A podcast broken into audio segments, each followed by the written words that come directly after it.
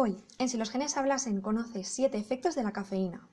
Millones de personas consumen cafeína cada día. Las principales fuentes en nuestra dieta son el café, el té, refrescos y bebidas energéticas, aunque entre los adultos la más habitual es el café, porque gusta, porque despeja o porque el cuerpo lo pide en determinados momentos del día. Sin embargo, existen ciertas creencias negativas sobre el consumo habitual del café que se asocian a la cafeína. Por ejemplo, que causa insomnio, ansiedad, que deshidrata, que provoca síndrome de abstinencia. Pero, ¿qué hay de verdad en ello? ¿Qué efectos fisiológicos puede causar la cafeína? Pues justo en julio de este mismo año se ha publicado un artículo sobre café, cafeína y salud en la prestigiosísima revista The New England Journal of Medicine que responde a estas cuestiones. Empecemos. De todas las sustancias que componen el café y el resto de bebidas mencionadas, la más conocida y estudiada es la cafeína. Por eso, antes de entrar a ver todas las cuestiones anteriores, entendamos un poco qué hace.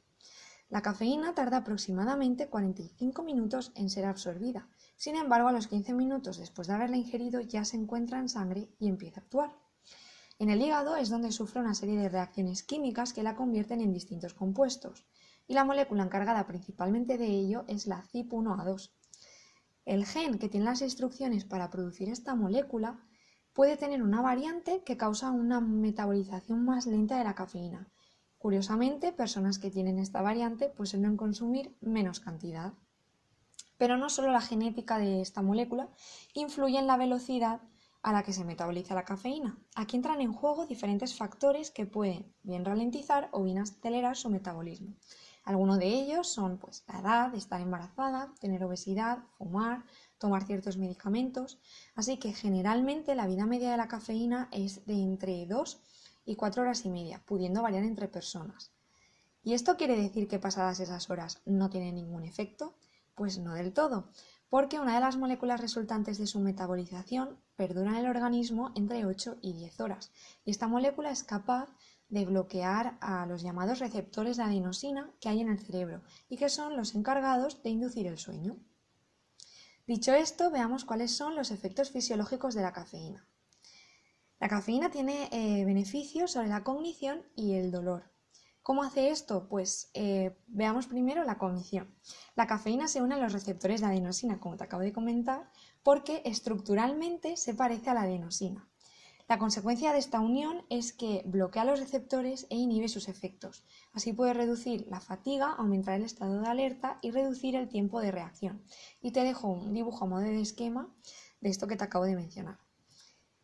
Estos efectos pueden llegar a producirse tras periodos de abstinencia en consumidores habituales. Pero ojo, que si hay falta de sueño largos periodos, en largos periodos la cafeína no puede hacer que se mantenga el rendimiento. Por otra parte, determinadas cantidades de cafeína, entre 100 y 130 miligramos, añadidas a un analgésico, aumentan la proporción de pacientes que sienten alivio del dolor. También tiene efectos en el sueño y la ansiedad. Si se toma pocas horas antes de dormir, puede hacer que tardemos más en dormirnos y afectar a la calidad del sueño, porque recuerda que la cafeína bloquea los receptores de adenosina, esos que son los encargados de inducir el sueño. Respecto a la ansiedad, puede ser provocada si la cafeína se consume en exceso y en personas sensibles a sus efectos. ¿Pero qué cantidad se considera un exceso? Pues más de 400 miligramos de cafeína al día. Sin embargo, hay que tener en mente que estos efectos son muy variables entre personas. Estas diferencias pueden deberse tanto a la velocidad del metabolismo de la cafeína y también a variantes genéticas en los receptores de adenosina. También eh, se habla sobre esos efectos en la deshidratación y el síndrome de abstinencia. A ver, por partes. Existe la creencia de que el café y otras bebidas con cafeína causan deshidratación y síndrome de abstinencia. Pero veamos qué hay de cierto en esto.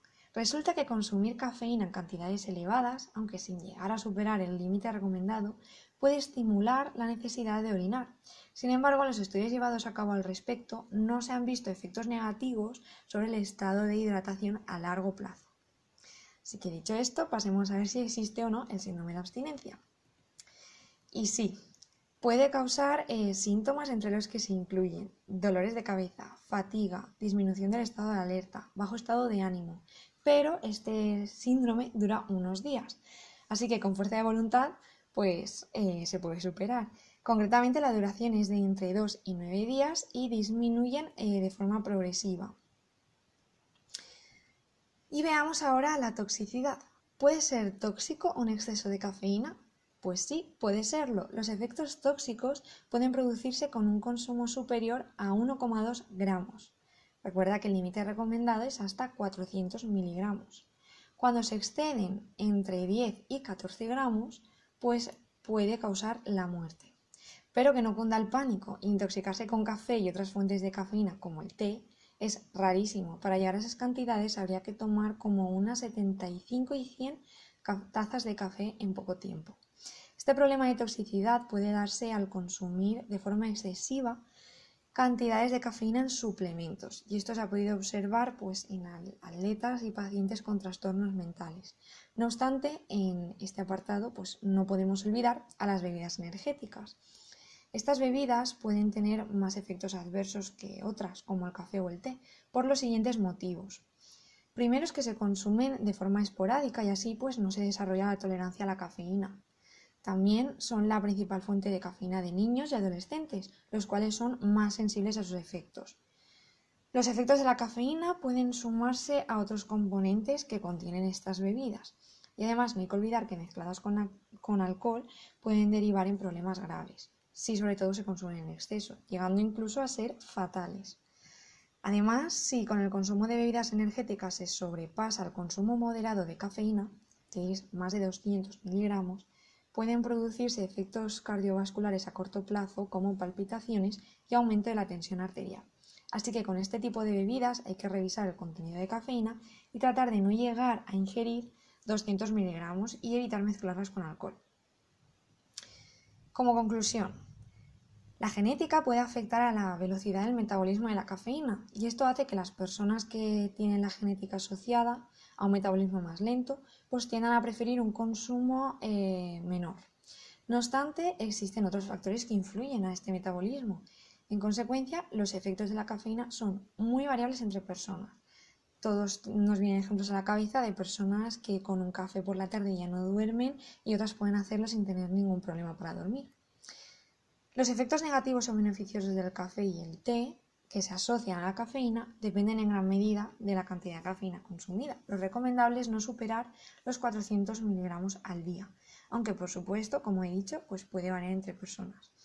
Así que si bebes café o té sin sobrepasar el exceso y te sientes bien, pues no hay problema, a no ser que tengas alguna condición de salud concreta por la que un médico te recomiende no hacerlo. Pero, ¿qué hay sobre sus efectos en la presión sanguínea o sobre si aumenta el riesgo de sufrir enfermedades cardiovasculares o cáncer? Pues eso y más es de lo que te hablaré en el próximo post. Pero para acabar, te dejo el enlace del artículo en el que se, en el que se basa todo este post y que es el que he utilizado como fuente. Y bueno, pues esto es todo por hoy. Espero que te haya gustado y que hayas aprendido. Si tienes cualquier duda, comentario o sugerencia, puedes dejarlo en comentarios o bien utilizar el formulario de la página de contacto que puedes encontrar en el blog de Si los genes hablasen.